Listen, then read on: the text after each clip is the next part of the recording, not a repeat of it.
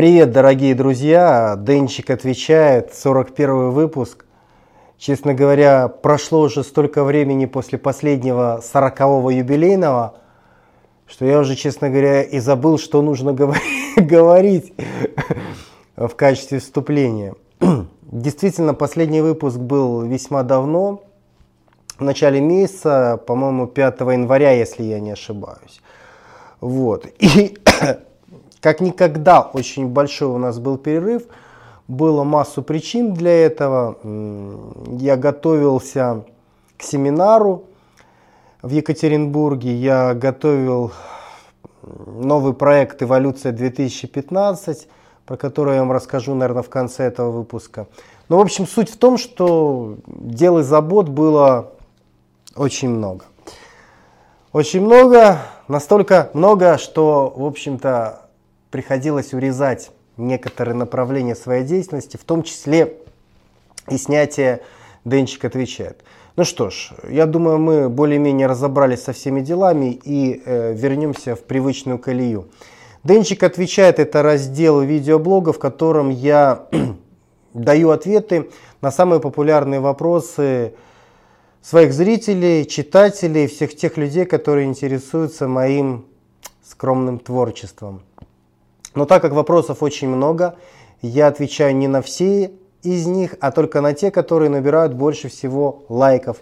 Поэтому прямо сейчас, если вы смотрите этот видеосюжет на YouTube, не стесняйтесь и под ним, вот там снизу, напишите свой вопросистый вопрос и обязательно пролайкайте чужие вопросы, если они вам интересны.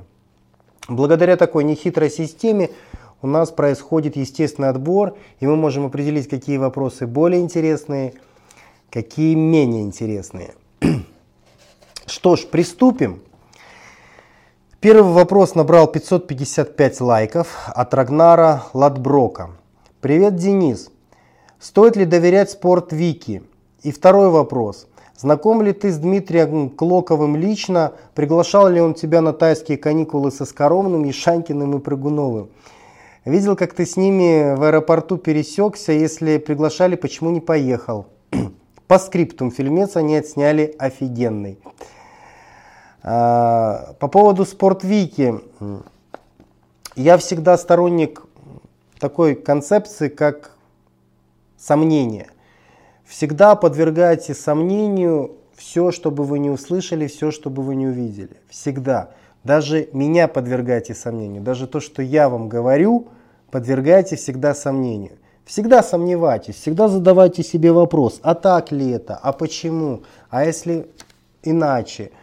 Дело в том, что наша Вселенная слишком многогранна. А, люди часто попадают под действие различных стереотипов. Через какое-то время их мировоззрение может меняться, взгляд на вопросы может меняться и так далее и тому подобное. Поэтому, если вы хотите иметь более объективное представление о окружающей Вселенной, все подвергайте сомнению. Это один из основных принципов познания, научного познания, то есть научного взгляда на окружающую действительность. Если вы хотите смотреть прагматично, то есть научно на то, что вокруг вас происходит, поэтому все, тогда все подвергайте сомнению. Спортвики э, ресурс, пожалуй, один из самых лучших в Рунете, э, потому что там собраны одни из самых интересных и правдоподобных статей по различным темам, связанным с бодибилдингом и телостроительством. Но это не значит, что они тоже не ошибаются никогда. Они тоже могут разместить какую-то статью какого-то автора, какого-то авторитета, который ошибается. Поэтому Если э, выбирать по сравнению с другими сайтами, то SportWiki, на мой взгляд, один из самых надежных сайтов в Рунете в плане предоставляемой информации. Кстати, у них из-за этого был достаточно серьезный конфликт, и их закрывали, потому что они как-то разместили правдивую информацию по поводу препарата. Вот. А, собственно говоря, владелец этого препарата, этого производства подал на них жалобу, и у ребят были очень большие проблемы. То есть они э, даже по большому счету поплатились за свою откровенность избыточную. Поэтому я бы доверял в большинстве вопросов, но всегда сомневался. А, по поводу тайских каникул, да, это меня приглашали в Dream Team.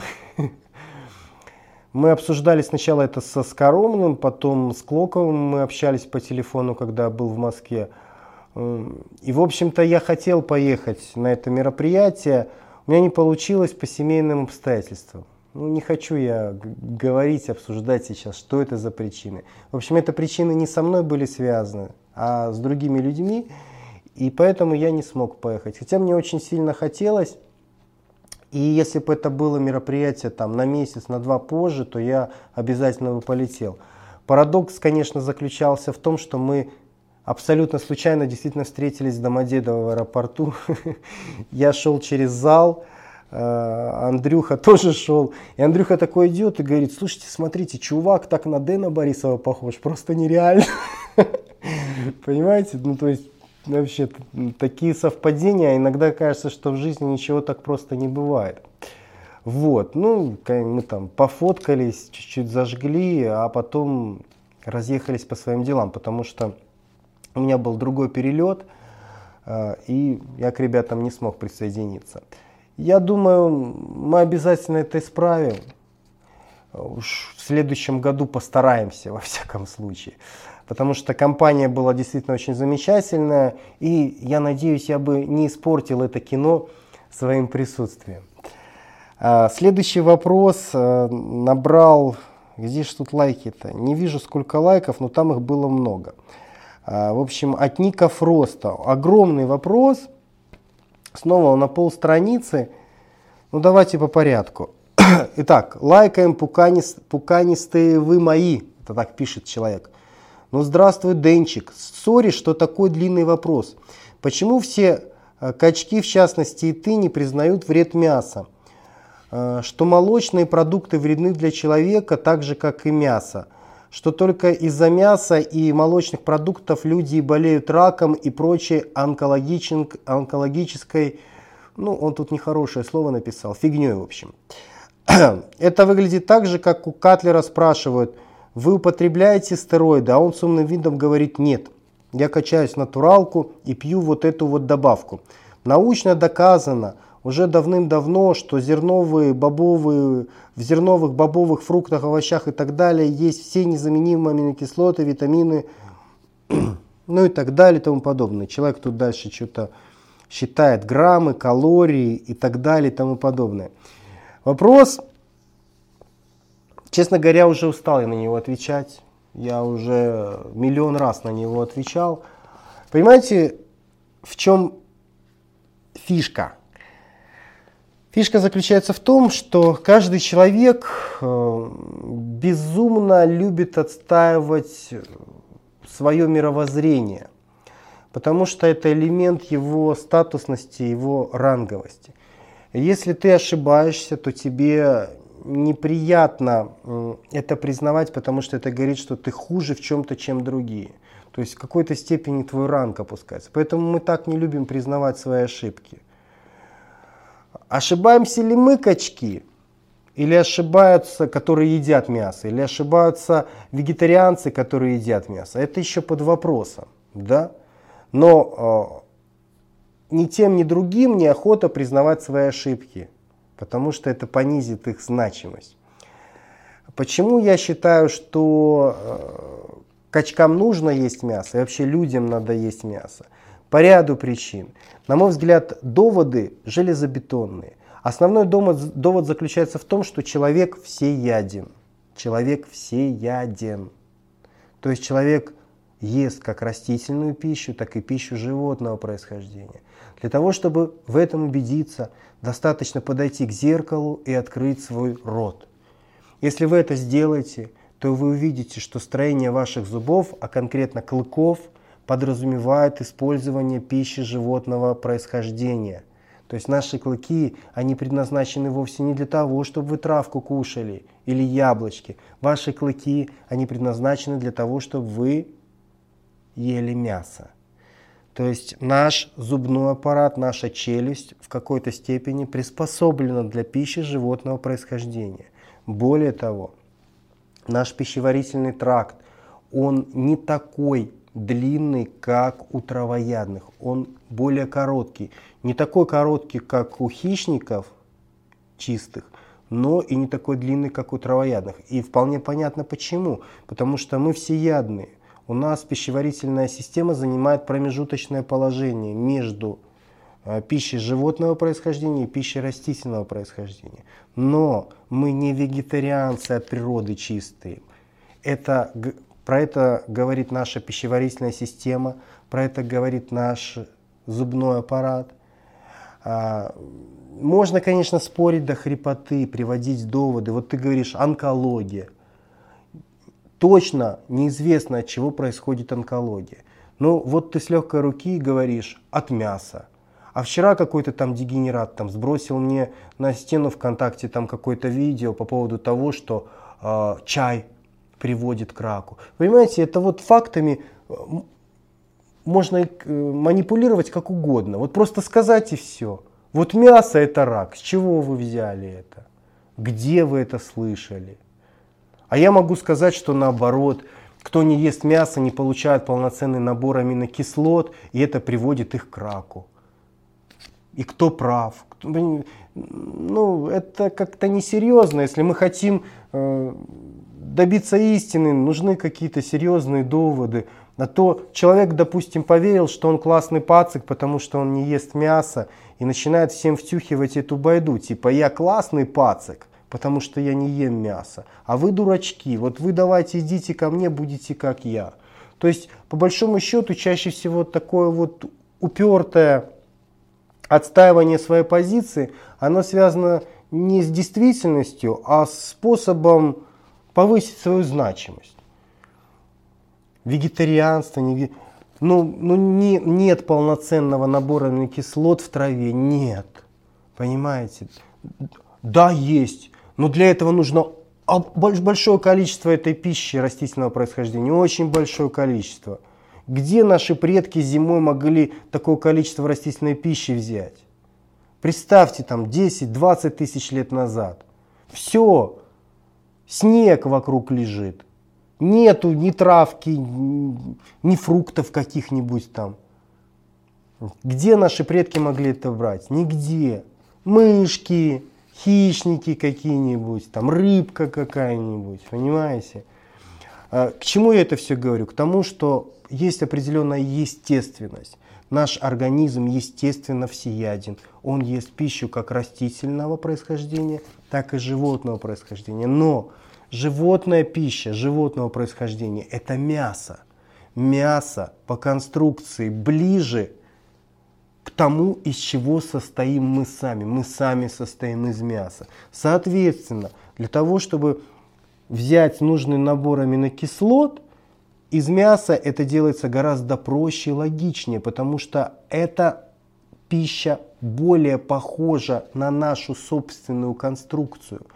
Когда же вы едите пищу растительного происхождения, эта пища мало похожа на вашу собственную конструкцию, потому что, извините меня, вы не пень. Не, ну есть, конечно, исключения, но в целом люди не растения, поэтому люди в целом это мясо. Поэтому для мяса нужно мясо. Я утрирую просто вот уже вообще для полных вот скептиков, да. Вот вам весь набор аминокислот. Набор аминокислот в мясе, он максимально близок к тому набору аминокислот, который вам нужен, потому что вы тоже состоите из мяса. Если вы едите пищу растительного происхождения, то там этот набор более далекий. Соответственно, вы получаете более неполноценный набор аминокислот. Да, можно получить, да, можно компенсировать. Да, можно там добавить яйца, может быть добавить аминокислоты, но это мы уже выкручиваемся, это уже неестественно, это уже более сложный путь. Гораздо более простой путь – съесть кусок мяса и получить набор качественных аминокислот, максимально подходящих для вашей собственной конституции. Вот такие вот у меня логичные доводы. Может быть, я ошибаюсь. Все когда-нибудь ошибаются, но мои доводы, они звучат более вразумительно. Вы можете открыть любой серьезный учебник по биологии человека, и вы узнаете, что человек всеяден, что его пищеварительная система и зубной аппарат адаптирован для пищи животного происхождения. А это сотни тысяч лет эволюции. И э, вот так вот говорить, что мы не приспособлены, что это вредит, что это плохо, ну это по меньшей мере нечестно.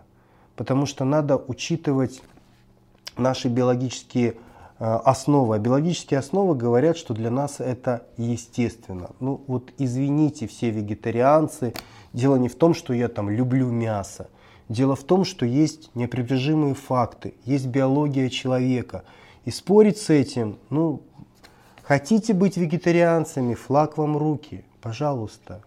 Ешьте там травку, ешьте свои бобовые, ну, что вы в бутылку-то лезете? Дайте нам спокойно травиться мясом, яйцами и другой полноценной пищей. Не хотите, дело ваше. Колхоз – дело добровольное. 17 сантиметров набрал 454 лайка. Не могу расслабиться. Дэн, у меня не получается расслабиться и отдыхать днем. Даже полчаса не могу спокойно поваляться на диване и не думать о проблемах. Человек постоянно думает о проблемах. Все время в голову лезут назойливые мысли о несделанных делах и быте. Стоит мне прилечь, и я начинаю винить себя в том, что впустую трачу свободное время. Что можно было даже отдых совмещать с чем-то полезным – Например, с чтением книг, просмотром новостей или полезных видосов. А тут еще ты масло в огонь подливаешь, говоря, что время это самый ценный ресурс. Но я устал и хочу просто лежать как овощ. Что мне делать? Как заставить себя расслабиться и отдохнуть? Да отдохнем все. Все в могиле отдохнем, не парься. А если серьезно, чтобы не волноваться этим вопросом, запланируй свой отдых. Ты же переживаешь от чего? Ты вот думаешь, блин, вот дел-то сколько можно было сделать, а я какой-то вот фигней валяюсь, жизнь пустую трачу. Запланируй свой отдых. Я делаю именно так. Э, в каких-то ситуациях я, вот я слишком много работаю, я понимаю, что я начинаю сходить с ума. Ну, то есть, вот я такой перфекционист по своей природе. Я вот начинаю что-то делать. Я сделал это. А потом я думаю, а можно сделать лучше. Я делаю лучше. А потом я думаю, а вот тот, вот, вот тот, вот, вот, если еще чуть будет еще лучше. Я вот это все делаю. Потом я сижу, посмотрю, я думаю, а вот если вообще будет идеально. И так можно сидеть там, до двух, до трех часов ночи.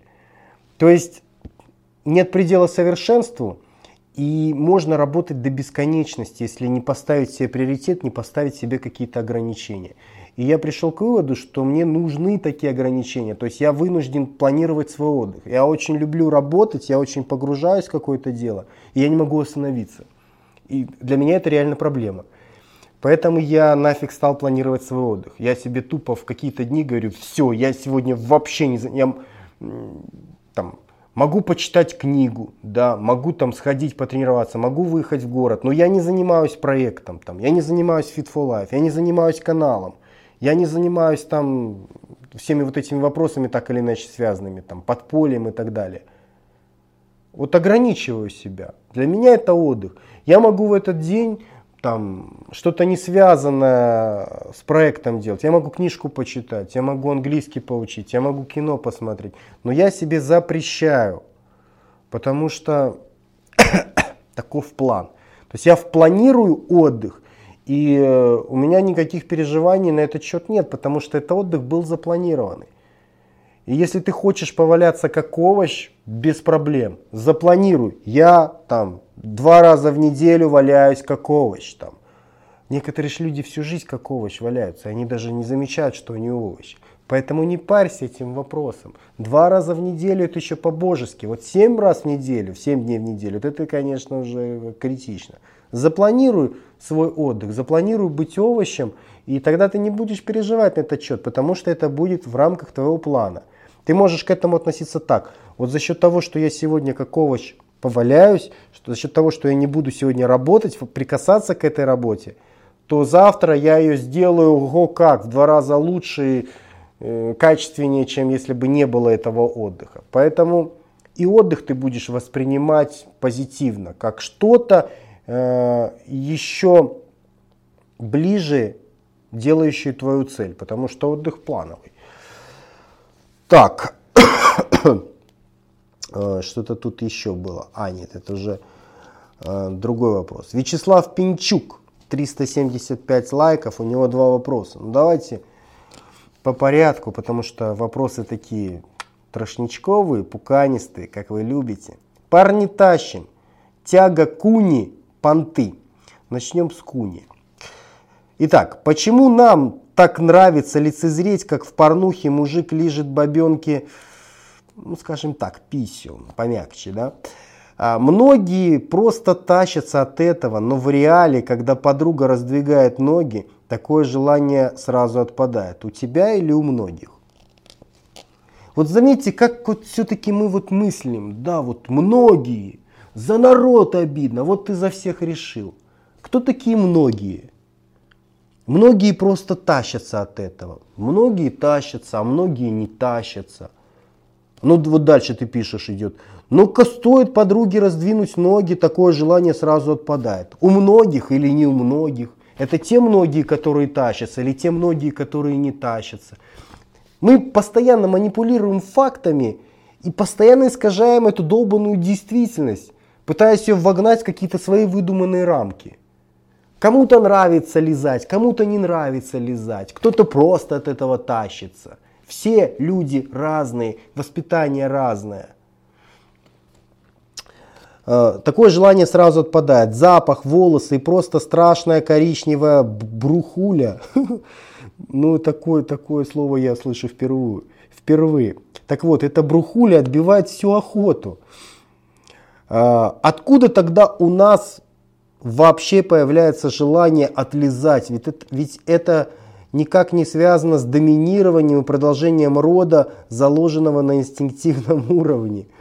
А, давайте поразмышляем. Почему бы и нет, люблю такие трошничковые темы. Откуда желание возникает? Есть определенная связь, почему же нет? Если женщина получает оргазм, то это увеличивает вероятность репродукции. Да, потому что когда э, вагина, когда толчки происходят, то э, с помощью этих толчков, вот что такое оргазм? Это вот определенные такие спазмы, толчки, с помощью которых увеличивается шанс попадания спермы партнера оплодотворения яйцеклетки. Именно поэтому часто бывает такая ситуация, что, допустим, женщина привыкла к своему постоянному мужчине, но он ее так не особо удовлетворяет, оргазма нет. А тут попадается какой-то супер мачо самец, и у нее оргазм. Да, то есть он, психика оценила его как более подходящего в плане генетического материала, и, соответственно, физиология начинает реагировать, начинаются сокращения. Это и есть оргазм. И вероятность от вот этого, может быть, разового секса с новым партнером, который очень сильно понравился, вероятность э, забеременеть от него выше, чем от постоянного партнера. Ну, то есть есть вот такая физиология. Оргазм, да, партнерша получает удовольствие. То есть в этом есть какая-то выгода, есть какой-то профит. Соответственно, а, есть различные способы, с помощью которых вы можете доводить партнера до оргазма, да? в том числе и кунилингус. Соответственно, мужик, он доводит женщину до оргазма, и он говорит себе, о, я красавчик, во-первых, да, то есть его статус повышается, а во-вторых, увеличивается шанс репродукции, беременности, да, если в этом стоит цель. То есть, ну, есть определенное объяснение, почему нет. Э, когда женщина лежит и молчит, ну как-то это, знаете, вашу самооценку не повышает. Ты мужик ты или не мужик, что она молчит? Да? С другой стороны, если она там вся изгибается, если она стонет, если она э, В общем, если у нее оргазм, то вам приятнее. Вы считаете себя, О, я мачо-мен, я нормальный мужик, да? А кунилингус это вот один из способов больше возбудить. Э, поэтому вот ты говоришь, почему кому-то нравится, кому-то не нравится. Стоит ей раздвинуть ноги, такое желание отпадает, запах волосы, просто страшная коричневая э, брухуля. Э, да, в общем-то, ну, нравится почему? В порно тебе нравится, потому что там все красиво и аккуратно. Да? Если э, партнерша э, заросшая, грязная и с запахом, то, конечно, тебе нравится не будет. Я думаю, если бы тебе попалось, если тебе это нравится в кино, и если тебе попадается соответствующая партнерша, у которой выглядит все там так же, как в этом кино, то, в общем-то, разницы нет. Другое дело, если ты смотришь кино, там, где все красиво, а потом бомжиха с Курского вокзала, то извините, там, конечно, никакого желания не возникнет. Поэтому, ну, блин, у каждого в голове свои тараканы, да, кому-то нравится, кому-то не нравится. Вот был у меня товарищ, ему все там не нравилось, он все там рассказывал, что настоящие пацаны это не делают, это не по-пацански. А, вот, ну такое там, он служил в спецназе, все такое, настоящий мужик, я там не лежу никогда, я только, ну вы поняли. А потом там что-то лет через пять как-то я его встретил, он мне там говорит, а что, нормально, я попробовал, говорит, мне, мне понравилось, бороденку, как он говорит, а, что-то примерить бороденку, он ее так называет. Ну, то есть, там, видно, девушка была не до конца выбрита, соответственно, говорит, а что, примерить бороденку нормально, главное, чтобы партнерше понравилось. То есть, ну, у всех свои тараканы, более того, они со временем там из одной головы перебегают в другую, человек может менять свое мировоззрение.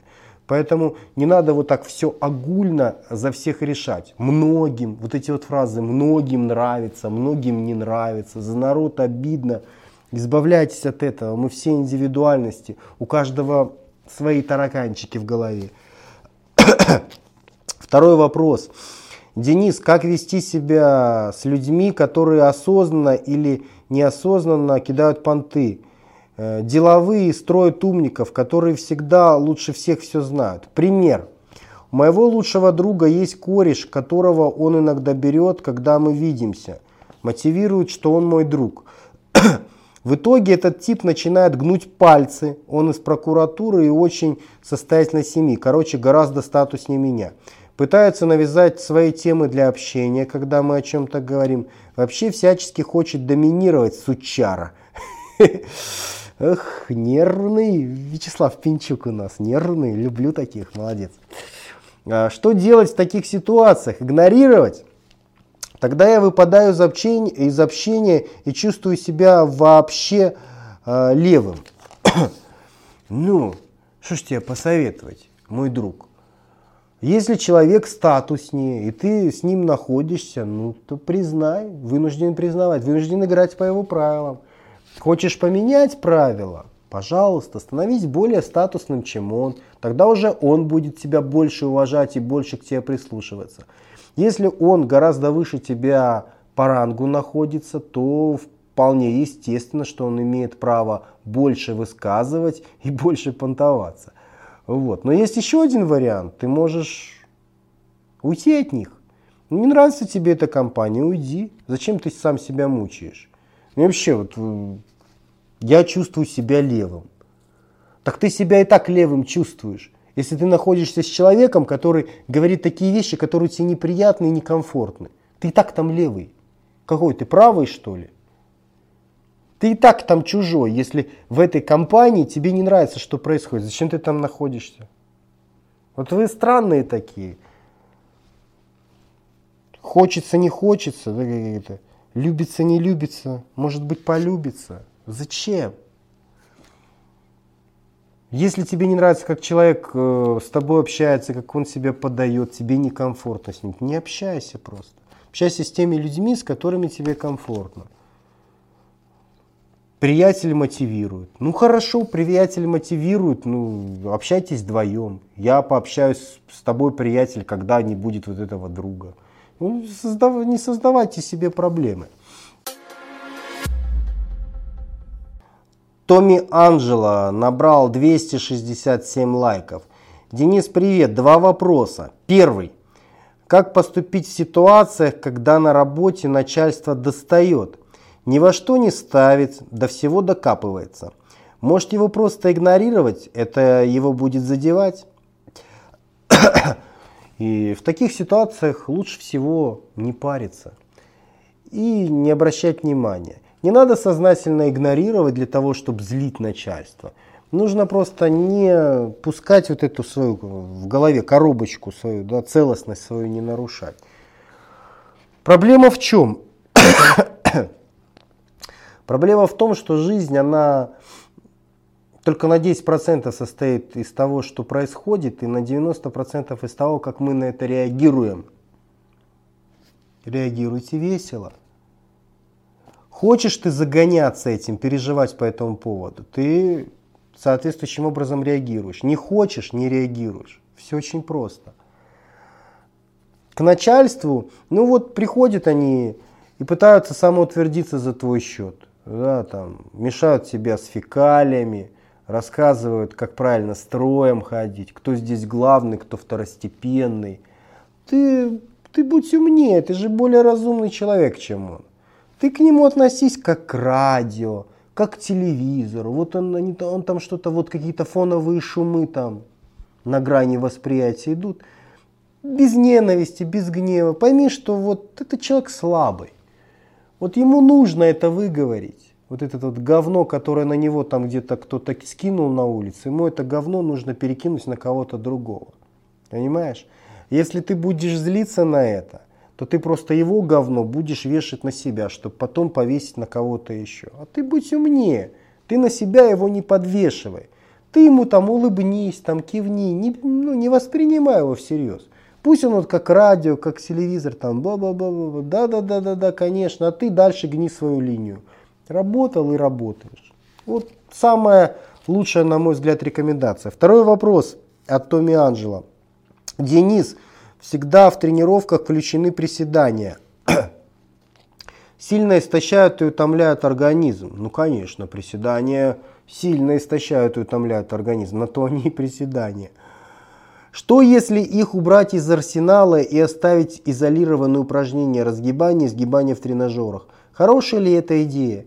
Ни хрена это не хорошая идея. Это отвратительная идея. Вы можете убрать из своих тренировок ног все упражнения. Все. Сгибание, разгибание, даже мертвую тягу можете убрать. Все нахрен можете убрать, гайки, жими ногами и так далее. При условии, если вы останете при приседание со штангой. Приседание со штангой – самое физиологичное, самое безопасное и самое эффективное упражнение для тренировки ваших ног. Поэтому я вообще удивляюсь, вот я сегодня в зале был, огромное количество тренажеров, огромное количество всякой дряни, ну вообще, ну, вот ненужная дрянь, всякие тренажеры для поворота корпуса, какие-то э, хрен поймешь, вывернутые тренажеры для тренировки ног, пресса, для тренировки пресса огромное количество каких-то немыслимых космических станков стоит. Ну, короче, куча всякой ереси. При том, что на весь зал, котором дохренища народу, только одни стойки для приседаний, только одни стойки. И сегодня, сука, там один дрыч 45 минут приседал. Короче, это, это чума просто. Эм, но этот дрыч красавчик. Знаете почему? Потому что он делал самое эффективное упражнение в том тренажерном зале. Э, приседание, ну, это, это круто. Лучше, чем приседание, для ног ничего нет. Вы, реально нет времени, не знаете, что делать в зале, делайте приседания. Это вот гарантированно даст максимально возможные эффекты по сравнению с любыми другими упражнениями. Поэтому заменить можно, конечно, но это будет, ну, не знаю, как там, мастурбацию сравнивать с полноценным сексом. Ну, простите за такие вот откровенные вещи, которые я говорю. Можете убрать детишек подальше от телевизора.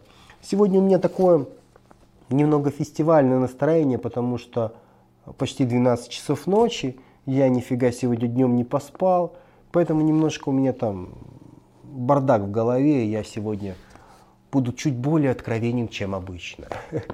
Вот, э, приседайте, не дурите себе голову. Что значит, мне тяжело, истощают. Так, сука, блядь, упражнения, они для этого и рассчитаны, чтобы тебя истощать и чтобы тебе было тяжело.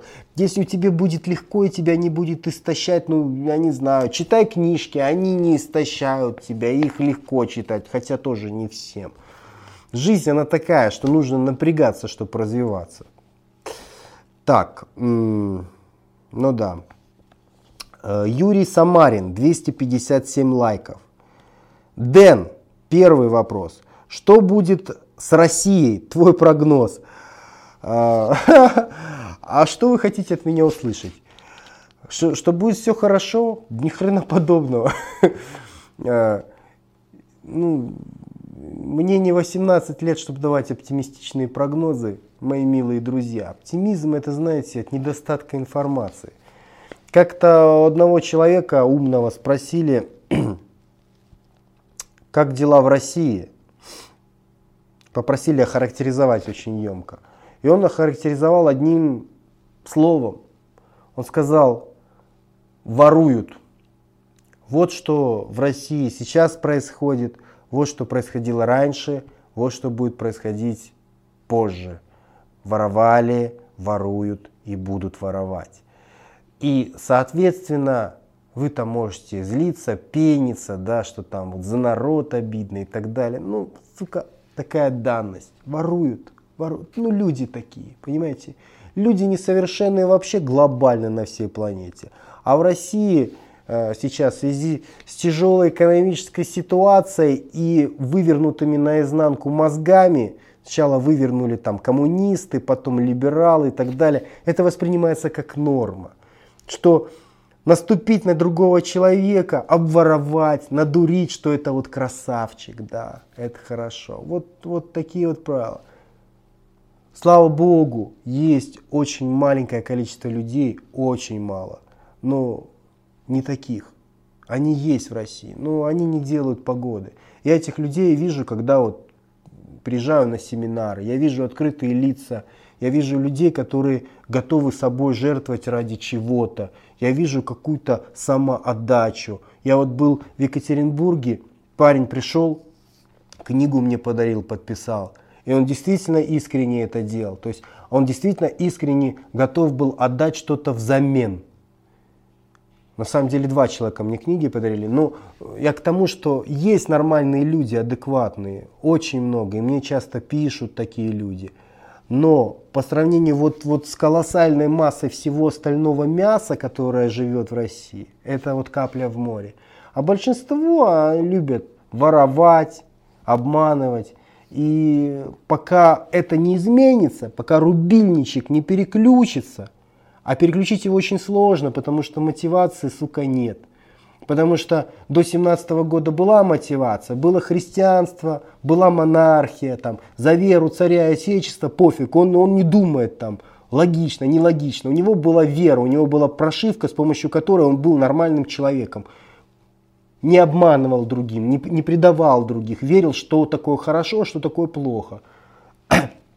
Пришли коммунисты, это все нахер стерли поставили свою новую идеологию, новую религию коммунистическую создали.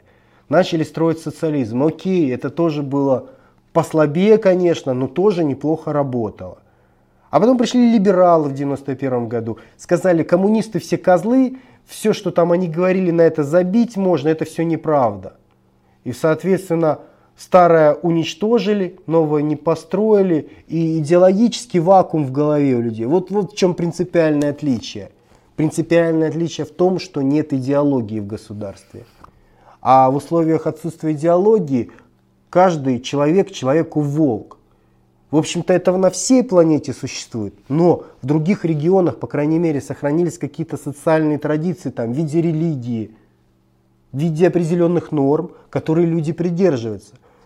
Ну, даже в тех же самых Штатах. Это достаточно богобоязненная страна. Там очень много серьезно верующих. Больше гораздо, чем в современной России. Соответственно, вот эта вера, вот эта вот социализация определенная, она вынуждает людей относиться к друг другу более уважительно. Меньше обманывать, меньше воровать. В России нет такой идеологии, она уничтожена. И это ведет к умертвлению. Потому что люди друг друга постоянно обманывают. Вот что будет с Россией. Если кто-то думает, что Россия там распадется на кусочки, э, ну, этого не будет в ближайшее время, э, потому что все-таки этнос существует. Более того, Россия сейчас в фазе усиления – как бы там что ни говорили, Россия сейчас находится примерно в той фазе, в которой находилась она в прошлом веке, в 20-х годах. То есть она, конечно, еще не такая сильная, как в свои лучшие времена, но она уже не такая слабая, как была в 90-х годах. То есть идет определенное усиление, и в процессе усиления блокады, ограничения. Ведь э, вот эти вот санкции, которые сейчас существуют, западные. Но в 20-х годах то же самое было, ребят. Абсолютно то же самое. Читайте историю. То же самое, та же самая блокада. Тот же самый Гладомор из-за этого был. Те же самые ограничения. И тоже боролись с этим. Ну, единственное, что, Боже, помоги, пожалуйста, чтобы не было еще одной такой же там Третьей мировой войны. Потому что та блокада и то наращивание мышц и та борьба за независимость, она привела в конце концов к Второй мировой войне. Для того, чтобы сдержать Россию в тех условиях. А вот я боюсь, чтобы и сейчас, в конце концов, это не привело к Третьей мировой войне, а в условиях существования ядерных потенциалов это нафиг может привести к тому, что четвертая ядерная война будет вестись э, палками и камнями, да, то есть, как сказал когда-то Эйнштейн, по-моему. То есть может быть очень все плохо. Но в целом никаких розовых иллюзий нет, потому что ничего хорошего. Банк зависим, давление очень сильное внешне оказывается. И в таких условиях э, улучшений на ближайшей перспективе я не вижу. И падение рубля будет, скорее всего, продолжаться, к сожалению. Извините, что вот так вот так. А, второй вопрос. А почему ты не любишь Билана? Единственный человек, выигравший Евровидение за Россию, гордость России. А ты про него отзываешься плохо, э, не отзывался плохо неоднократно. Скажи честно, завидуешь? Да, я завидую Билану. Он красавчик. Он выиграл Евровидение, а я не выиграл. Мне завидно. Ну вот такой вот я человек мерзкий. Завидую Диме. Эм, что не нравится, ну, вообще не нравится, конечно, успех человека. Вот его успех меня, мне очень сильно не нравится. Но я нашел себе парочку оправданий, ну, мотивационных, да, почему мне, мне вот не нравится. Я же не могу сказать, я не могу себе признаться, что вот он успешный, а я не такой успешный, меня жаба душит. Поэтому я придумал себе парочку оправданий, а конкретно два оправдания. Ну, первое традиционное, да, там, гомосексуалист ну, Билан Би на самом деле. А, но Би это же как бы и с мальчиками, и с девочками, да, то есть девочки, мальчики, девочки, мальчики. С другой стороны, ну, с точки зрения Европы, это ж не так уж и плохо. Да, во всяком случае, он опять-таки меня сделал, потому что у него в два раза шансов больше, чем у меня остаться ни одному в субботний вечер, да, потому что там либо мальчик, либо девочка, шансов в два раза больше. Опять, понимаете, завидую, завидую. Ну вот как, я только с девочкой получится, не получится. А он еще может и с мальчиком, у него шансов в два раза больше. А вот, ну чему я еще завидую? Ну, наверное, что наркоман. Дима Билан наркоман. Ну, тоже не политкорректно говорить об этом. Ну, вот он наркоман такой, что вот ниже некуда. На, настолько, что даже в тусовке вот этих э, певцов, артистов там и так далее, э, ну, это всем известно, что ну, вообще пацан уже теряется. Он просто там сознание теряет на сцене из-за того, что уж очень любит всякие штуки нехорошие. Ну, в свое время даже вроде бы Тимати там пошел на откровенности, что-то там это заявлял, там даже на камеру и так далее. Но все, кто более-менее в тусовке, они в курсе, что Билан наркоман. Вот. И э, для меня, конечно, это самое критичное, потому что то, что он там би, на самом деле пофигу. Э, и даже, честно говоря, я, я восхищаюсь Биланом в том плане, что он это даже скрывает. Вот э, кто не нравится? Не нравятся э, вот эти вот все черти, которые э, пропагандируют. То есть, которые долбятся не в те щели, в которые положено, и кричат на всех углах, что типа это нормально, это круто, это вообще вот красавчики, настоящие люди это делают. Ну, то есть занимаются пропагандой. Тебе нравится там с кем-то там долбиться не, не туда, куда нужно. Ну так пожалуйста, тебе ж никто не запрещает. Пожалуйста, занимайся. Ты просто не пропагандируй, что это вот классно, правильно и хорошо. Мы же, извините, там гетеросексуальные товарищи, мы же не выходим там на митинги и не кричим о том, что там мальчик с девочкой это хорошо. Не устраиваем какие-то шествия, мы не пропагандируем, а выйдут зоофилы, там начнут, э, а чё? Мы же, ну, животных любим, животные это тоже живые существа. Понимаете, так можно до абсурда дойти. Поэтому э, Билан мне чем нравится, он там втихаря тихоря. И наоборот, у него даже вот лирика, вот песенки у него там про любовь мужчины и женщин. У него нет там, как у Бори Моисеева, младший брат любовью чистой. Да? То есть он, он, Билан в этом плане красавчик. Он, может быть, у него там и есть свои вот эти вот какие-то вот заднеприводные штуки, но он их не пропагандирует. Он там втихаря этим занимается, а пропагандирует он нормальные гетеросексуальные взаимоотношения в своих клипах и песнях. Это правильно. Но вот наркотики это, конечно, херово, потому что э, чем не нравится, плохой пример. Если бы этого не было, я бы сказал красавчик, даже несмотря на то, что гей. Но он наркоман. И, соответственно, равняться на него очень плохо в этом плане, потому что э, наркоман, он он асоциален для общества, он ничего полезного не приносит, у него э, меняются критерии поощрения, у, у него меньше интерес для взаимодействия с обществом, для зарабатывания каких-то бонусов от э, взаимодействия с этим обществом. Он э, вместо естественных бонусов, которые нужно заработать, он получает искусственные в виде наркотиков. У него пропадают стимулы жить, развиваться и что-то делать в этом обществе. Поэтому для общества это очень плохо. Так как я являюсь одним из субъектов общества, то я понимаю, что раз для общества это плохо, а я часть этого общества, то для меня это тоже плохо. Поэтому у меня негативное отношение к Билану.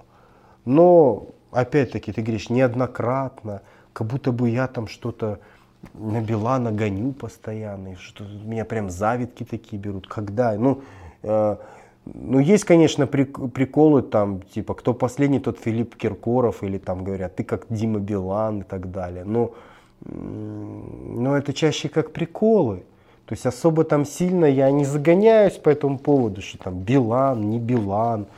Ну, ну мальчик, ну наркотики, ну там би, ну, ну, это не тот человек, на которого стоит равняться, ну, для меня. То есть я могу равняться там на каких-то там, на Емельяненко, допустим, да, ну, на какие-то сильные, харизматичные личности, мужественные.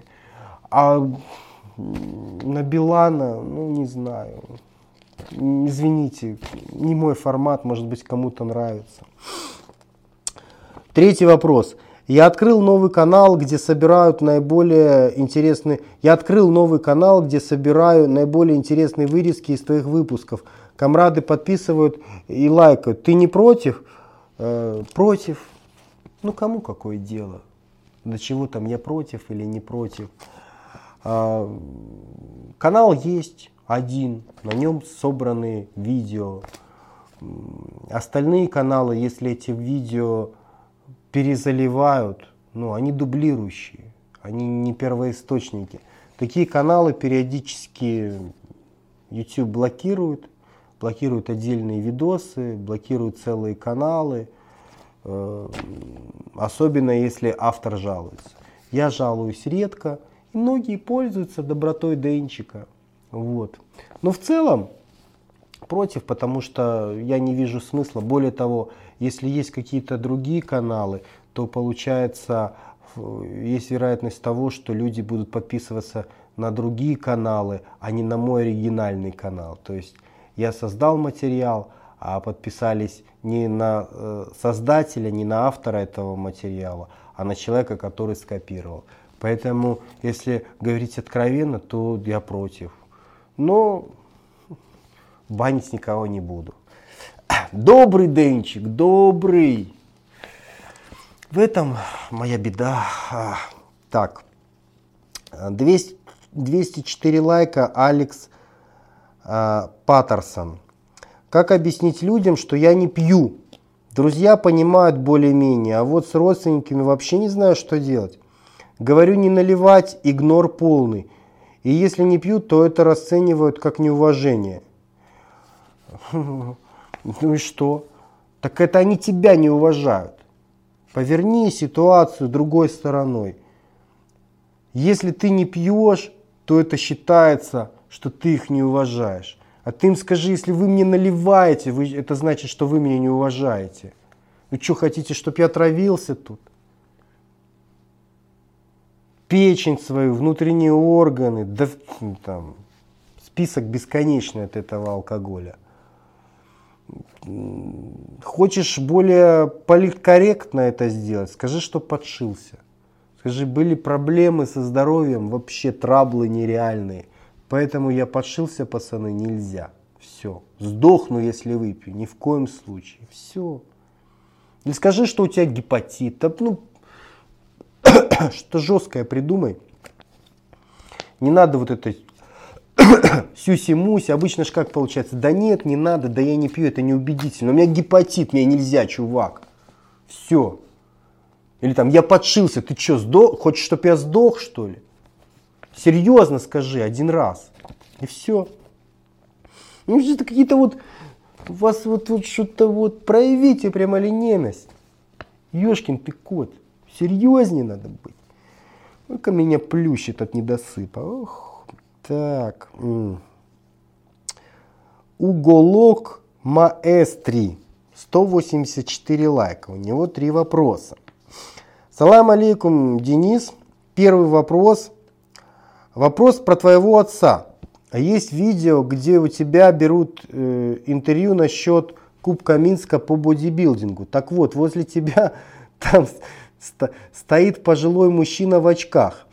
И подписчики теряются в догадках, кто это. Думают, что твой отец. А, это не мой отец, это мой старый знакомый, с которым мы занимались в одном тренажерном зале. И вот этот, как ты там говоришь, пожилой, да, пожилой мужчина в очках, этот пожилой мужчина в очках до сих пор участвует на чемпионатах Республики Беларусь по культуризму и весьма неплохо выступает. Так что не надо быть такими категоричными. Это не мой отец, это старый товарищ, с которым вот мы в одном зале занимались долгое время. А, второй вопрос. Дискомфорт в пояснице можно ли заменить стандартный присед, присед э, приседом в ГАК-машине? ГАК-машина действительно снимает нагрузку с поясницы, но, как правило, э, ГАК-машина увеличивает нагрузку на коленный сустав, то есть снимает нагрузку какой-то степени с тазобедренного сустава, ну даже нет, неправильно, с поясницы все-таки. А, а нагрузку на коленный состав увеличивает э, за положение ног. Поэтому, если проблема остро стоит по пояснице, то допустимо. Да, действительно будет зафиксировано, действительно поясница будет разгружаться и болеть будет меньше. Но вы знаете мое мнение на этот счет. Самым физиологичным, безопасным упражнением является все-таки приседание. Вполне возможно, имеет смысл попробовать другие варианты приседаний, другие постановки, другие расположения грифа. Э, может быть наклон не такой большой, более прямо садиться. В общем, подобрать такую позицию, при которой э, будет более комфортно для поясницы делать приседания. Э, потому что приседание это самое физиологичное упражнение, в целом самое безопасное из всех упражнений на ноги. Третий вопрос. Э, можно ли накачать грудные мышцы, используя только отжимания на брусьях? Можно. Можно, но скорее всего мышцы будут развиты неравномерно. Если ты будешь тренировать грудные мышцы только брусьями, то у тебя будут переразвиты нижние отделы, а верхние отделы будут совершенно не развиты. Это будет смотреться не очень хорошо. Это будут такие висящие сиськи. Эм, то есть низ будет гипертрофированный и нависать, свисаться, а сверху ничего не будет. Смотреться будет не гуд. Не гуд. Кроме того, тут же еще зависит от того, как ты будешь технически выполнять отжимания на брусьях. Потому что при определенной технике больше работает трицепс, при определенной технике больше работают грудные. Я рассматриваю ту ситуацию, что будут хорошо работать грудные. Но не факт, что у тебя правильная техника и так произойдет. Потому что ну, это фактор, который нужно учитывать. То есть, насколько широко ты разводишь локти в стороны, разгибаешь, не разгибаешь ты руки в локтевом суставе, какой у тебя наклон корпуса вперед или к вертикали. Все эти факторы, они будут влиять на то, работает у тебя больше грудь или работает больше трицепс. Если ты сделаешь таким образом, что больше работать будет грудь, то да, э, можно нарастить. И, в общем-то, как базовое упражнение для наращивания груди, брусья при правильной технике, это замечательный вариант, очень замечательный вариант. Мы традиционно циклимся на жимах, нажимах штанги. Э, но брусья, если вы не можете делать жим штанги, брусья подойдут как полноценная замена, потому что это тоже мультисуставное упражнение базовое. В нем работает несколько суставов, в нем тоже можно прогрессировать нагрузку. Более того, оно в какой-то степени даже более безопасно, потому что вас там не придавит на брусьях. Да? Если вес будет очень тяжелый, вы просто опуститесь на пол, подставите ноги и вас не придавит. То есть можно самому себе помогать ногами. Ну, то есть э, хороший вариант как альтернатива э, жиму. Но нужна какая-то подсобка, чтобы у вас не было однобокости, чтобы только низ у вас не развился, вам придется делать, скорее всего, а, ряд упражнений с наклоном вверх головой. Ну, например, там, делать разводки с гантелями вверх головой. Или может быть жим гантелей вверх головой. Ну, как дополнение. Потому что если этого не делать, то грудь будет у вас некрасивая, она будет неравномерно развита. Низ будет большой, верх будет маленький. Никита Супрунов, 153 лайка. Дэн, привет. Общаюсь с девушкой 21 года, которая несколько раз пыталась покончить жизнью и все время обламывалась. По разным на то причинам, то откачивали, то еще что. Обусловлено, как она говорит, тем, что, во-первых, она теряла сознание и видит э, какие-то глюки постоянно необъяснимые. Эти глюки уже не только когда сознание теряет, но и просто вдруг может начать трескаться небо, к примеру, э, так, сложный для восприятия вопрос. Дама это вроде как не глупая, вполне начитана, даст жару в любом обсуждении. То есть человек грамотный, но откуда такие мысли непонятны, и как остановить ее тоже непонятно. Вопрос, что делать в этой ситуации? Может перестать с ней общаться вовсе, ибо дурной пример, может как-то хитро проманипулировать, показать красоту жизни – Хотя и тут она повидала больше, чем я, от путешествий в горах до крутых тусовок. Короче, непонятно, что делать. Хотелось бы по помочь по возможности, тем более она мне нравится как человек. А, а, всем лайковшим спасибо. Как человек нравится, как друг, друг. Ну ты скажи, ты мой друг, и я твой друг, мы друг друга, друг, друг, друг. Вот, ну как ты ей красок в жизни-то добавишь? Вот таким способом. Я так понимаю, тебе этого и хочется, а? А то спасатели Малибу одни со всех сторон. Все друг друга спасают. Особенно вот тут мужчины, когда пытаются спасать девушек, это вот спасатели, ёпта. Э, по поводу суицидальных всех этих наклонностей. Женщины пробуют чаще, чем мужчины, но у мужчин чаще заканчиваются успехом эти робкие попытки. Почему? Потому что женщины – существа более эмоциональные, а мужчины – существа более разумные и прагматичные. Поэтому женщины часто на волне эмоций, они пытаются покончить жизнь самоубийством. Ну вот накатило там, парень бросил, жизнь говно, солнце слишком темное, вода слишком мокрая, ну и пошло-поехало. И вот все. А потом, когда суть до дела доходит, ну, эмоции, они просто скоротечны, поэтому они быстро тухнут, особенно когда доходит уже до дела да, конкретного. А вот разум, а, он способен планировать в долгосрочной перспективе. Поэтому человек, который более разумный, и он уже вот решил все покончить с жизнью, как правило, он доводит свое желание до конца. Потому что его решение было более разумным и взвешенным, а решение женщины было более эмоциональным. Ну вот такая статистика. Женщины чаще пробуют, у мужчин чаще получается. Что можно в этой ситуации порекомендовать? Банально. Манипуляции.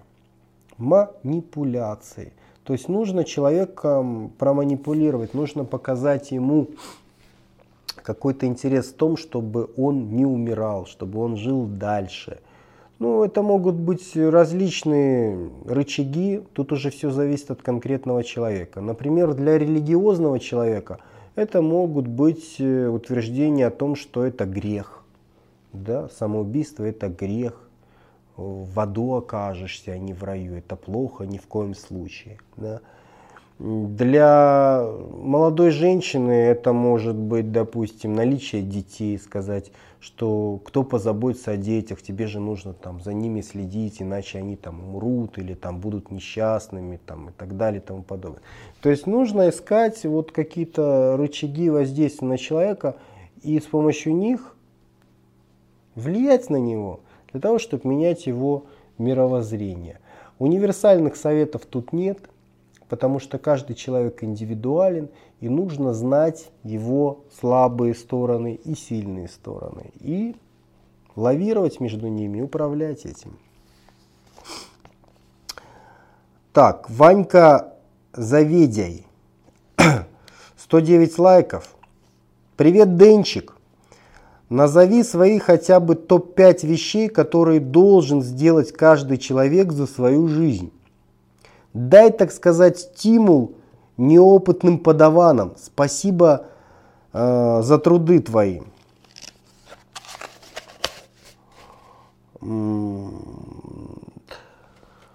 Вообще, суть в чем? Суть в том, что мы все сдохнем. Неприятная новость, да? А вы думали, будете жить вечно? Ни хрена подобного. Все мы раньше или позже будем удобрениями, к сожалению. А может быть, к счастью, потому что я смотрю вокруг столько уродов, что если бы мы жили слишком долго, или не дай бог вечно, это было бы слишком невыносимо. А так, одни умерли, детки родились. Детки, они ж, они умницы, они такие хорошие до тех пор, пока не вырастают взрослыми, не становятся свиньями полными. А детки, они все хорошие. Вот поэтому может быть хорошо, что это вот идет такое бесконечное обновление цивилизации. К чему эта философия? К тому, что если мы все-таки все умираем, то смысл должен быть в том, чтобы что-то после себя оставить, частичку себя какую-то в чем-то, где-то, как-то. И от этого нужно отталкиваться. В этом и есть смысл жизни. Смысл жизни что-то после себя оставить. Что вы можете после себя оставить? Вот давайте поразмышляем. Семья, включая детей и так далее и тому подобное, это та вещь, которую вы должны э, стремиться сделать, реализовать в течение своей жизни. Для того, чтобы вы были счастливыми, для того, чтобы вы были в покое на смертном одре, зная, что после вас, может быть, вы были лохом полным, но, может быть, у ваших детей хоть получится быть не таким большим лохом. Ну, то есть какое-то вот успокоение, подыхать проще будет. А, дальше. Написать книгу. Ну, это образно, не обязательно написать книгу, может быть, написать программу, может быть, снять фильм – ну, в общем, сделать что-то такое, что вот после вас останется и что будет влиять на следующее поколение людей, которые смогут это посмотреть, оценить. Ну, это приятно и повышает вашу самооценку. А, третье. Помочь людям. Ну, давайте какую-то конкретную цифру. Помочь сотни людей за свою жизнь. Сотни людей. Это не так уж и много. Если вы живете там даже 50 лет, то это всего лишь помочь вот двум людям в году. А если 100 лет, это помочь всего лишь одному в году. Ну, я утрирую, в среднем там получится, что там, раз в сезон кому-то помочь. Ну, желательно, чтобы это было что-то более существенное, чем там подать 10 рублей там бомжу какому-нибудь в шапку. Какой в этом смысл? В этом смысл такой, что вы что-то созидаете, вы что-то отдаете Вселенной окружающей. И, соответственно, сработает это, не сработает, но вам будет спокойнее себя чувствовать потом в конце пути, что вы что-то дали, а не только забирали. Может быть, там, на небесах, есть дядька с белой бородой, и он это оценит. Но Сейчас вы в это, конечно, никто не верите, но когда вы будете подыхать, почти все в это начнут верить. Почти все, даже самые скептики ядерные, они начнут бояться и думать там про дядьку с белой бородой. И вот тогда они начнут каяться там во всем, вспоминать, что они сделали хорошего, что сделали плохое. А у вас уже вот 100 человек вы помогли в чем-то. А, дальше, что можно порекомендовать? А, попробуйте побывать на, ну, хотя бы на трех континентах. То есть э, надо побывать в различных сферах,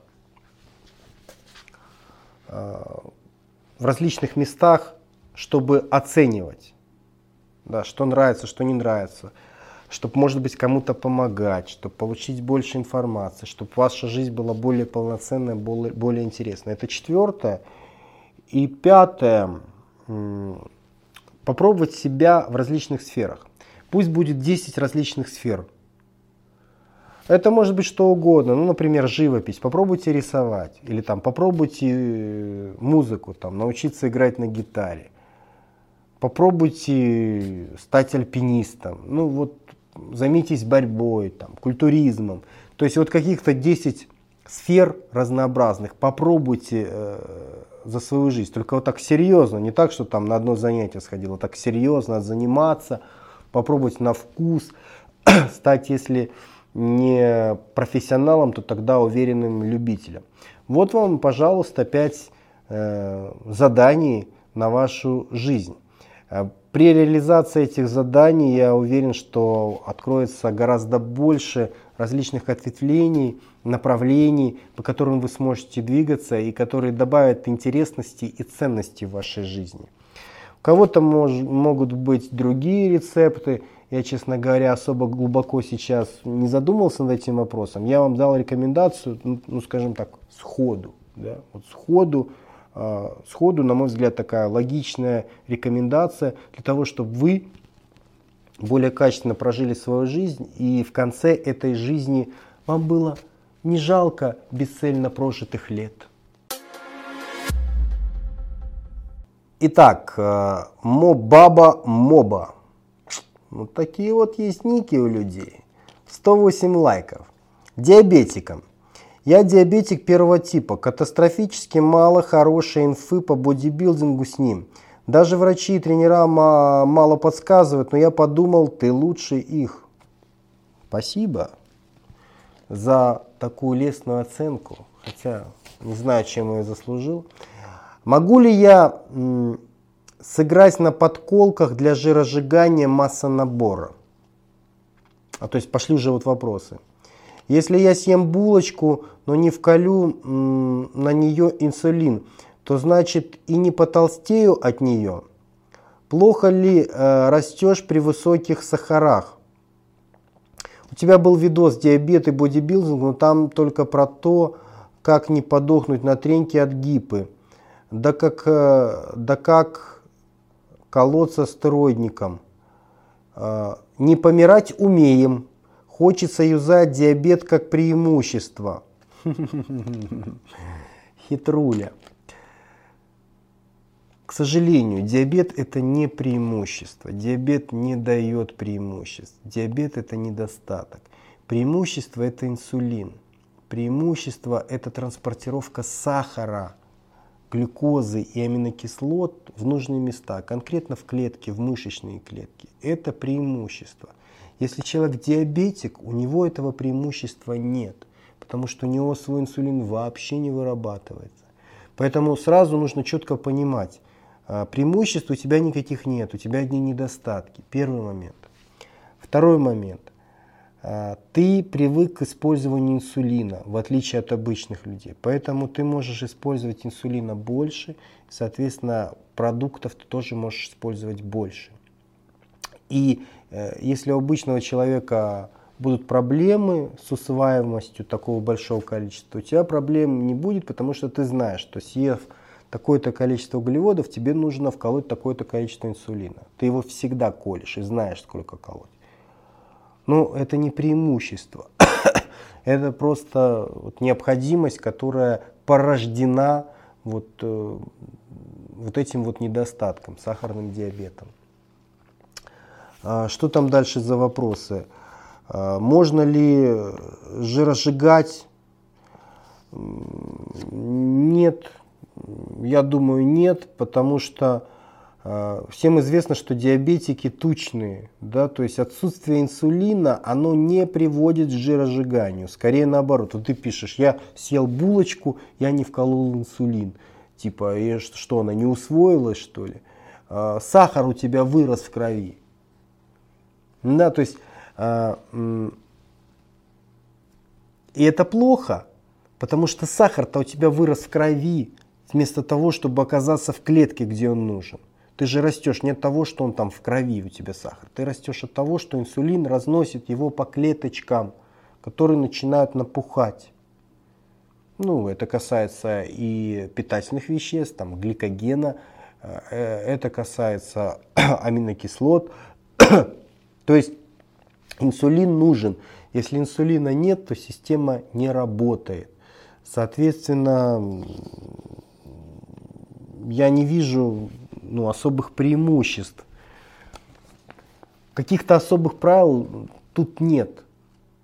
Вот диабетики, вот у нас какая-то вот мы особая каста людей, и нам нужны какие-то особые правила. Нет никаких особых правил. У вас действует все то же самое, что у обычных людей с поправкой на то, что нет своего инсулина. Все.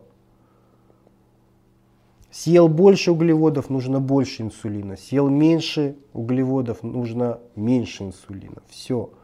Съел углеводов, не вколол инсулин, большой сахар в крови. Сахар не пошел куда нужно, не пошел по клеткам, не пошел в мышцы, потому что ты не вколол инсулин. Самочувствие поганое. Поэтому не надо, ну вы даете, ребята, ну, вы же диабетики, вы должны это как отче наш сами знать. Надо все купировать. Съели определенное количество углеводов, укололи определенное количество инсулина. И никак иначе.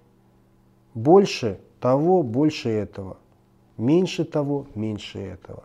А все остальные истории у вас, ну, как у других людей работают. То есть нужно делать поправку только на отсутствие собственного инсулина. Так, э, Владимир Трескин, 99 лайков. Денчик, здорово, скажи, пожалуйста, как улучшить состояние зубов в целом? То есть, как их укрепить, сделать белее? А, также бывает, что зубы будто прозрачные. Как это исправить? Лайкаем. Уверен, многим будет интересно. Ну, что традиционно советуют? Традиционно советуют кальций, творог, ешьте побольше, да, холодец наяривайте, для того, чтобы были исходные материалы, из которых э, строятся ваши зубы. Э, также традиционным советом является поменьше использовать сладкого, сахар поменьше э, ешьте. Что еще бы я вам посоветовал? Эм, десна, да, вот для укрепления десен продаются различные растворчики в аптеках, полоскалки. Они действительно очень хорошо работают. И если у вас проблема связана, ну, она более комплексная, не только с зубами, но и с деснами, а такое очень часто бывает, то такие полоскалки имеет смысл использовать. Также, на мой взгляд, очень важно периодически делать ТО вашей зубной полости. Кстати, завтра пойду снова. У меня запланировано все. В чем заключается ТО? Ну, вот у меня где-то раз в полгода я хожу к стоматологу. Ну и он смотрит там, что да как, что надо лечить, что не надо лечить. Если все замечательно, если пломбы все стоят на месте и новые ставить не нужно, то мы ограничиваемся только чисткой камня. То есть э, камни я чищу не реже раз в год, а чаще всего два раза в году. Это, ну, сходите к стоматологу, он вам объяснит, зачем это нужно делать. Потому что если этого не делать, состояние ваших зубов очень быстро будет ухудшаться. Поэтому заведите себе привычку ходить к стоматологу периодически, для того, чтобы он следил за вашими зубами и чтобы с ними все было хорошо. Э, Стас, 84 лайка. Денис, ты как-то сказал в одном из первых ДО, э, что на тебя выходили американские спецслужбы, что они хотели. Э, ну, выходили слишком громко сказано, как это называется, social media ассистент, по-моему. Ну, на многих, многим блогерам писали письма и вешались объявления на различных сайтах по поводу того, что там э, требуется специалист по пиару, по social э, по продвижению там демократии и так далее и тому подобное.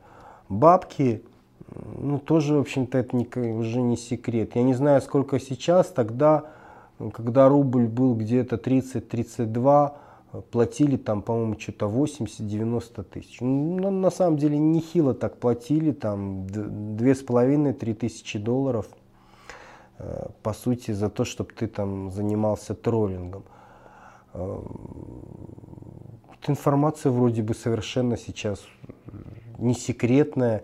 Понимаете, все очень так вот завуалировано. Вам же Никто не говорит там, там, будешь родину продавать, а мы тебе будем золотые пиастры платить. Обычно говорится так, ну вот вы такой вот молодец, вот вы луч света в этом темном царстве, вы за демократию, вы за лучшее будущее для людей, мы хотим вас поддержать. Мы для вас э, выделили грант мира, грант мира или грант развитию демократии – грант настоящего демократа. Ну и бабло. Что такое грант? Это бабло. грант в защиту мира, грант в защиту демократии. Все, и тебе дают этот грант, и ты уже на крючке, ты уже такой грантоед нормальный. А самое главное, что ты сам себя утешаешь, что ты нормальный пацик, что ты взял этот бабулес, потому что ты за людей переживаешь. Ты пиздишь на самом деле, потому что ты взял это бабло, потому что тебе его хочется взять. Потому что ты хочешь бабло, ты хочешь там купить там себе компьютер, телефон, ты хочешь там съездить там на Мальдивы, Сейшелы, хочешь понтануться, девушку свозить в дорогой ресторан и так далее. Каждый хочет понтануться, для этого нужно бабло. Вот и ты не исключение, ты берешь это бабло, но у тебя возникает диссонанс. Как же так? Я же родину продаю за бабло. И поэтому ты себя успокаиваешь. Я не родину продаю, я за демократию, я против кровавого режима борюсь. На самом деле я весь такой белый и пушистый. Но бабло это потому, что я парень хороший. И вот, вот как это работает, понимаете? Поэтому куча народу берет э, деньги и вообще не парится этими вопросами. Я вот наблюдаю там всяких товарищей, забавно смотреть, как э, из России в Украину переезжали там всякие кадры и становились такими русофобами ярыми. И чуваки с Украины приезжали в Россию, которые были ярыми русофобами. Вдруг, когда начался призыв да, в АТО, то есть они побегали в Россию, и там уже типа они совершенно переформатировались и ну, э, перестали быть русофобами. То есть и с той, и с той стороны вот такие вот какашки как же их называть-то, эти журналюги, проститутки, бегают туда-сюда и э, вообще не парятся, то есть зарабатывают бабло э, к стенке. К стенке надо их ставить. Вот э, больше всего проблем создают, вот сталкивают лбами вот эта вот прослойка журналистская. Вот больше всех. Врут и не краснеют. И причем часто врут сознательно. Сознательно понимают, что врут. Понимают, что им платят деньги, что они врут. Что из-за их лжи люди будут верить ну, не, в, не в правдивую информацию. И на основании этой информации будут убивать друг друга. Но их это не парит. Они берут деньги, и их это не парит. Вот таких вот нехороших людей надо ставить к стенке. Раньше бы так и сделали. Сейчас, к сожалению, это невозможно. И мы часто можем наблюдать вот такие вот коры, как вот он был таким вот сторонником э, Киева и вдруг стал сторонником Москвы. А другой там, другая была сторонником Москвы и вдруг стала сторонником Киева. То есть, понимаете, тут заплатили, а что, нормально, давай будем тут фигачить. А там предложили контракт хороший, а почему бы туда не пере... Ну, то есть вот оно вот так все происходит. Денчик не продавался. Вот. Так и знаете. Что там дальше у нас? А, Виталь Карпов, 70 лайков набрал. Дэн, что что за обнаженка у тебя ВКонтакте? Это я про фото в душе. А, ну, я так телочек снимаю. Ну вот, я думаю так, я сейчас себя в душе так вот покажу такого всего классного. Она посмотрит и скажет, вау, Денчик, я хочу тебя.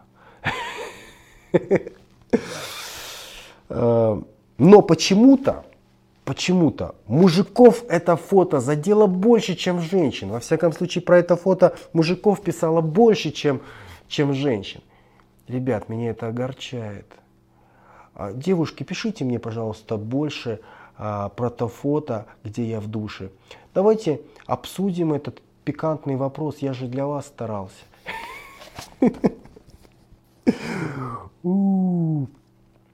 Последний вопрос. Шутер 9743 на 51 лайк. Камрады, поддержите, пожалуйста, лайками, тема для меня важна.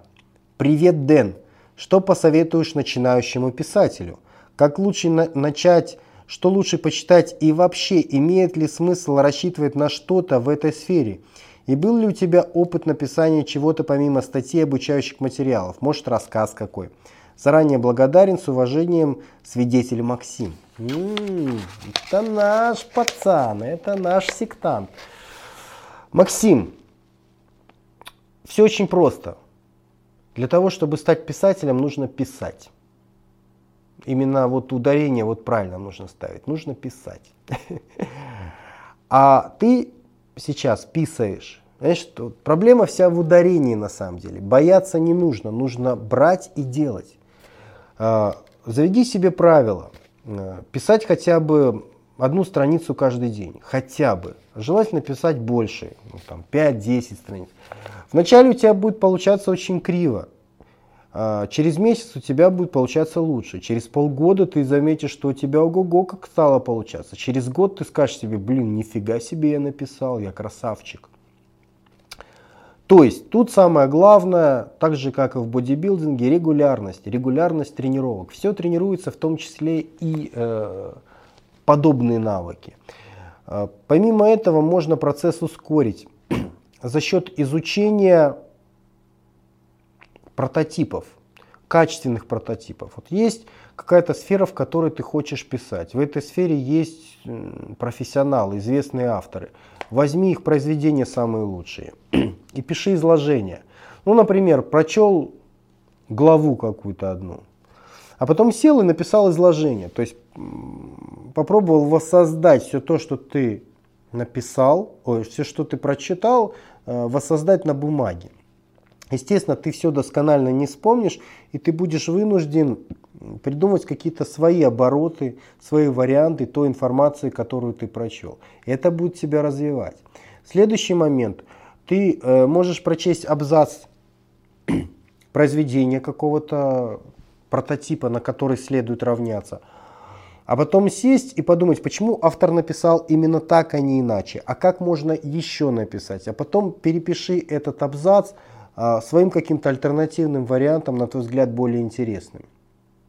Это вот именно тренировка такая. Мало кто способен этим заниматься. Мало. Это сложно. Это много сил прикладывать. Это а, много творческого заряда нужно, да, чтобы не перегореть, чтобы систематично этим можно было заниматься на протяжении месяцев. Но вот если ты будешь пользоваться вот этими способами, не просто каждый день писать по странице, а еще и обдуманно, то есть излагать крутого специалиста, мастера, на которого ты равняешься, излагать и еще и думать, как вот иначе еще лучше написать ты начнешь развиваться. Вполне возможно, со временем ты сможешь это написать даже лучше, чем написал этот мастер. Но у тебя будет вырабатываться собственный стиль. И у тебя будет э, вырабатываться вот двойное понимание, двойное сознание. Ты будешь не просто описывать, а ты будешь понимать, как нужно писать, чтобы было интереснее. Потому что ты будешь к этому прикладывать усилия. Так что все очень просто. Надо перестать писать и начать писать. Что ж, друзья, вот и все. Сегодня вот так вот скоротечненько у нас получилось. Хотя я не засекал время, но думаю, короче, чем обычно. Что вам сказать напоследок? Напоследок. Э, значит, через неделю следующий сюжет, который выйдет в подполье, он будет с отчетом о семинаре в Екатеринбурге. Я уже почти сегодня дорезал этот видос, и через неделю вы его увидите. Дальше. Долгожданное объявление насчет эволюции 2015. Эволюция 2015 – это конкурс самостоятельного развития до и после. Это то, что дает вам мотивацию – я часто говорю о том, что мало кто из людей достигает успеха в какой-либо сфере, потому что одного желания мало. Для того, чтобы достигнуть успеха, в том числе и в трансформации своего внешнего вида, вам нужна мотивация. Мотивация, где ее взять? Не оставить себе выбора, создать необходимость. Вот именно такую необходимость и создает конкурс «Эволюция», потому что когда вы участвуете в соревнованиях, в конкурсах, Э, там срабатывает ваше тщеславие, ваша гордыня. Вот почему профессиональные спортсмены всегда показывают очень крутые результаты, очень крутые прогрессы. Они не оставили себе другого выбора. Участвуя на соревнованиях, они вынуждены к ним готовиться. И, соответственно, гордыня не дает отступить. Другие же участвуют, меня будут с другими сравнивать, что я хуже, чем они, я тоже буду стараться. Она дает вам мотивацию двигаться вперед, развиваться. И эволюция 2015 замечательный способ использовать свои темные инстинкты, темные желания для того, чтобы добиться реального прогресса. Ребята, которые в прошлой эволюции участвовали, там было порядка, по-моему, ну, больше ста человек, они все, абсолютно все показали сумасшедший прогресс. Многие показали прогресс гораздо больше, чем за все предыдущее время своих тренировок. То есть эта мотивация, она реально работает. Мне некоторые люди до сих пор пишут. Вот девушка недавно написала, она после того конкурса, она первый раз вот к чему-то готовилась, но после того конкурса начала еще на соревнованиях по бикини выступать. То есть люди реально улучшились, и я вам предоставляю еще раз такую мотивацию. То есть э, мы фиксируем вашу форму сейчас до начала вашей трансформации и фиксируем вашу форму после эволюции. И потом мы сравниваем, оцениваем вашу разницу между до и после. Причем мы э, оцениваем вашу разницу в сравнении с другими людьми. Мы оцениваем, как много вы достигли между тем, что было, и тем, что стало, по сравнению с другими людьми.